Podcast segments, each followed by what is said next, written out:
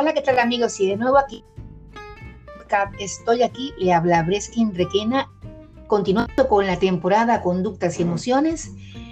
Traigo de nuevo a este podcast a Natalie García, máster en orientación conductual en familia, pareja y niño y especialista en discapacidad. Hola Natalie, bienvenida. Hola Breskin, encantada nuevamente de estar acá contigo y bueno, compartiendo este tema tan interesante y se extiende mucho lo que es emociones y conductas. Sí, Natalie, hoy te he invitado nuevamente y me agrada tenerte en este en este capítulo porque, mira, los temas son de realmente profundos y muy interesantes. Entonces hoy tenemos un episodio titulado El niño emperador. Por eso te, te he llamado. Entonces queremos que tú más o menos nos expliques de qué se trata cuando hablamos del niño o la niña o el niño emperador, a ver que tú nos digas en el tiempo que nos, que nos puedan permitir aquí, más o menos, de qué se trata. Claro. Claro, mira, es un, es un síndrome, o sea, es algo muy común, es, un síndrome muy común en las familias, ¿ok? Y hace referencia a ese niño que desarrolla un poder, una autoridad hacia sus padres. Es conocido en muchos también eh, otras eh, especialistas como el niño rey, el niño rey o el niño tirano o tirana, ¿ok? Este, y bueno, precisamente esa, ese poder que tienen de autoridad hacia los padres es donde se presentan pues una serie de conductas, un repertorio conductual bastante amplio, esas conductas de exceso, se ven pues eh, niños un poco, eh, un poco no, impulsivos, eh, niños a veces agresivos, empujan objetos, son impulsivos, muerden en algunas cosas, en algunos casos, y a veces hasta amenazan también a esos padres o esas figuras de autoridad.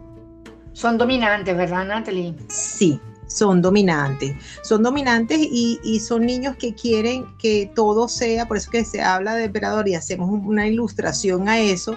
Aquí pues imaginándonos un poco así, ajá, lo que usted diga, su majestad, sí, lo que usted diga, ajá, aquí estoy atento, ¿no? Claro, es la demanda también, hay niños que son de alta demanda y que eso se puede manejar, ¿ok? Pero no caer en complacer constantemente ni manejar un tipo de comunicación pasiva porque a veces caemos en lo pasivo-agresivo y eso también lo hemos conversado en, los otros capítulos, pero también es ver, ¿verdad? Ese tipo de comunicación que estoy, estoy utilizando y ese tipo de crianza o educación, porque al ser permisivo o el dejar hacer, ahí sí que él haga, porque el niño experimenta, sí, perfecto.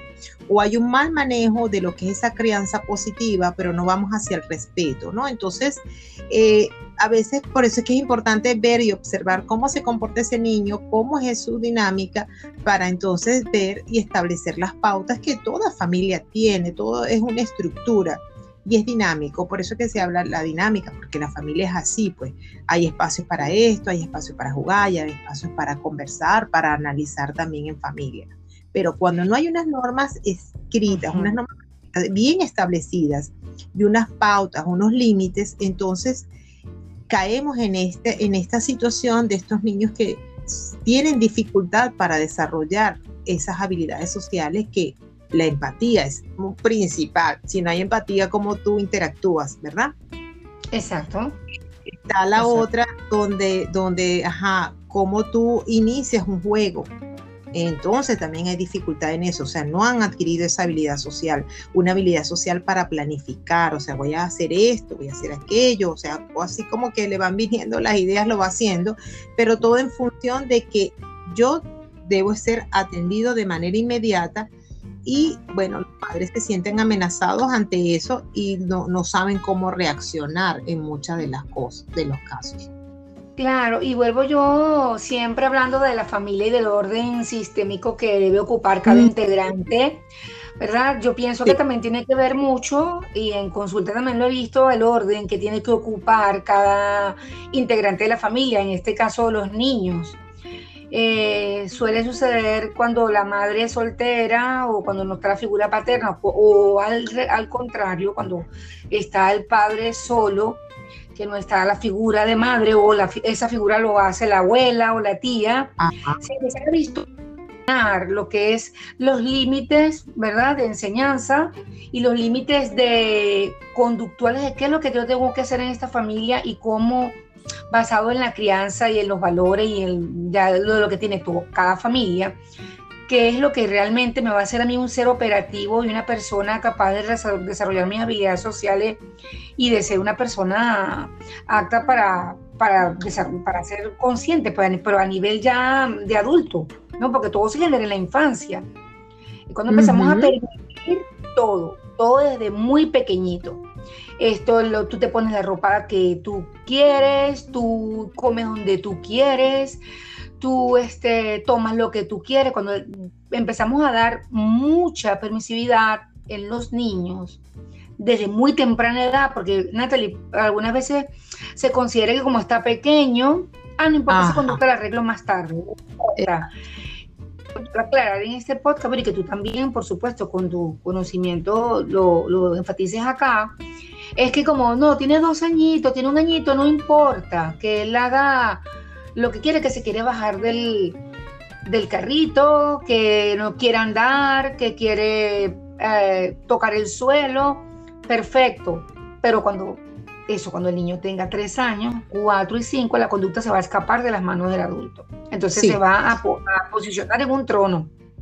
Sí, exactamente. Tú dijiste algo importantísimo. Eh, eh, ¿no? Y la familia, sí, ciertamente, cada quien debe ocupar el lugar que le corresponde.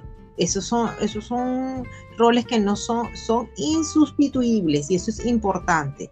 Decir a tu hermano mayor, tú vas a ser de, como el papá no está, de figura del, del, padre, no, no, nadie va a sustituir, ni que yo soy mamá y papá, no, tú eres mamá, ah, eras madre soltera o el papá también, pues eso también desencadena una serie de comportamientos que ojalá más adelante lo habláramos, ¿no? Pero tú decías algo importantísimo. Sí, eh, algo importantísimo, los roles, eso, eso, eso no se puede sustituir.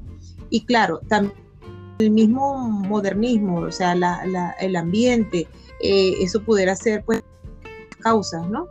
Porque es eso, el ser permisivo, las exigencias también del entorno, el querer complacer y darle al niño todo lo que quiera, a veces cerramos sin, sin estarlo exigiendo ni pedirlo, cosas tan elementales como que tú estás utilizando tu, tu tablet, tu computador, que ahora eso ha sido de trabajo, ¿no? El teléfono y el, permiso lo o sea, es algo tan esencial allí. No es que ahí por y muchas veces, Ajá, y muchas veces también, perdón, madres o los adultos significativos le dan el celular o algún, alguna pantalla a los niños para que estén tranquilos. O sea, mira, está llorando, está intranquilo, necesito trabajar, ojo, sin, sin ningún criterio a juzgar ni a señalar esa conducta de la madre. Cada quien tiene un porqué, ¿verdad? Pero ese porqué trae una consecuencia. Ahorita que estamos con el plan de el trabajo en casa, por todo lo que ha traído la pandemia y toda esa serie de cosas. Hay muchas madres que tienen a los niños en la casa también, cuando están pequeños. Entonces, ¿qué hago? La videollamada, todas las cosas, la madre que es el que está trabajando, el, padre. Ah, bueno, ¿qué hago? Le, doy el celular, le doy esto para que se quede entretenido porque yo tengo que seguir trabajando. Y el trabajo es importante para mantener la familia. O sea, la dinámica realmente a veces no ayuda a que bueno, mira, hay que poner límites, hay que establecer una separación entre lo que es un niño y cuáles son sus funciones dentro de la familia y además va a sus necesidades e intereses, ¿no? Que es importante, que no se atropelle lo que son las necesidades de Pero ese tema del niño emperador es de verdad que es súper genial, Natalie, genial. Tú lo titulas de una forma que a veces no lo vemos, pero sí, el niño se apodera completamente de la casa y los padres se ponen como que aquí, se arrodillan aquí, yo, tú, estoy. Y después ese adulto, ¿cómo se comporta? Imagínate, ¿no? Sí, sí, sí, sí, mira, ¿qué pasa en el adulto? ¿Qué estamos observando esas conductas? mira, una conducta de miedo, una conducta de rechazo, si no lo hago no me acepta, si no lo hago no me quiere, o sea, esa, esa parte del, del, afecto, ¿no? Una ambivalencia afectiva también se presencia allí. eh, muchos de los casos, ese padre que a veces por, por tener también la aprobación ocupar el lugar, ya tú tienes un, ocupaste un lugar, ya tú tienes un, vínculo ahí establecido. La idea es fortalecer el vínculo a través de la interacción, no a través de yo dar ¿verdad? Dar, dar. El niño tiene que aprender a dar y recibir, ¿no? Y eso también es importante. Tú decías algo, o sea, yo le doy para que no llore, yo le doy para que, para que se quede, que, o yo le doy para que apruebe y, y, me acepte, ¿no? En el caso a veces de los prepuber o preadolescentes o adolescentes en muchos de los casos, ¿no? Y por eso es que a veces si no pueden manejar, pues busquen ayuda. Uno está acá, uno se forma y justamente para esto, ¿no? Pero es importante evitar que eso se convierta en un círculo vicioso. O sea, tú me das, yo me Entonces llega un momento que no vas a poder controlar la situación y allí ese, ese padre, esa madre o ese adulto significante que está bajo la responsabilidad de ese niño por ser pasivo se convierte en un ser pasivo agresivo. Va aguantando, aguantando hasta que hay un momento que explota y no es la idea tampoco caer en una agresión por no atender en ese momento. Entonces, primeramente, ese padre, ver si tú tienes indicadores de eso, evaluar con especialistas, ver qué está sucediendo, si hay algún factor genético, porque lo hay, pero es que últimas investigaciones en niños que han sido con ese repertorio conductual eh, intenso, eh, se recomienda pues especialistas, lógicamente, y si se ve cierta, este, eh, a nivel neurológico, pues indicadores de que se le dificulta pues esa, esa, en la parte de estructura cerebral pues hay algo que está alterado y que hace que no, no, no se desarrollen de manera adecuada esos, esas habilidades sociales. Entonces, por supuesto, entorpece el, el vínculo afectivo. ¿okay? Claro, Natalia, es que nosotros somos, nosotros somos un ambiente, familia y genética. O sea, de alguna forma u otra estamos siendo intervenidos, ¿no? Por alguna cosa, por algo, ya sea por la familia, por el ambiente, por la conducta o por la genética, ¿no? Sí, de verdad sí. sí, las investigaciones han llegado ya a este punto porque hay, han habido situaciones y casos, casos renombrados, investigaciones renombradas donde, donde indican que, bueno, que los niños, a pesar de tener el ambiente y las conductas y la sociedad estos niños han estado investigados, no han, han presentado conductas que no son relativas al ambiente. Entonces, pues se han de la genética, ¿no? Sí, sí. Sí, ciertamente. Entonces, cuando estos que nos están escuchando, ver, estos padres o familiares, ven esos indicadores, wow, lo mejor es eso, atender, y el adulto principalmente, porque a veces llega mucha consulta, perfecto, se atiende el niño, pero obviamente es el entorno, o sea, quiénes son esos padres que están generando ese modelamiento de conductas y también de emociones, porque tenemos claro, es algo que es innato, pero también es algo que es aprendido, es algo reforzado, yo lo sigo haciendo, incremento más mi berrinche, incremento más mi llanto, ¿ok? O mi, o mi, o mi impulsividad, irritabilidad, busco la forma yo de, generar ese comportamiento de manera continua y a la vez más duradero para yo obtener lo que yo deseo. ¿Okay? Bueno, sí, de verdad. Pero eso.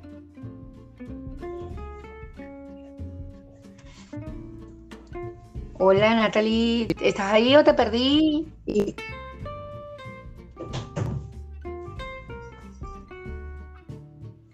¿Me escuchas? Ah, bueno, ok, sí, por un momento las comunicaciones eh, hacen su, hacen su, su espectáculo. Bueno, Natalia, para culminar entonces, estamos pendientes para un nuevo capítulo porque vamos a seguir hablando sobre emociones y conducta. Claro. Y ya te tendré nuevamente en otro episodio. Eh, por favor, recuérdanos tu red social, por favor. Sí, sí, como no, bueno, estamos a la orden. Eh, me pueden encontrar por Instagram buscando el equilibrio 86 y por Twitter buscando el equilibrio. Ahí estoy completamente a la orden. Ah, por cierto, que quería acotar que demasiado bello los y no y un contenido excelente. Los últimos posts puestos en tu Instagram, de verdad que vayan a verlo porque da mucho, mucho, mucho que, aportar a la educación, a la, forma de uno ver la vida y de verdad que es genial. Te felicito, me encantan y bueno, ya pronto nos veremos en otro Así es, los nuevos, sí, claro que sí, seguiremos eh, conversando. Mil gracias y a la orden. Ok, ya está una próxima entrega. Me despido, Breskin Requena.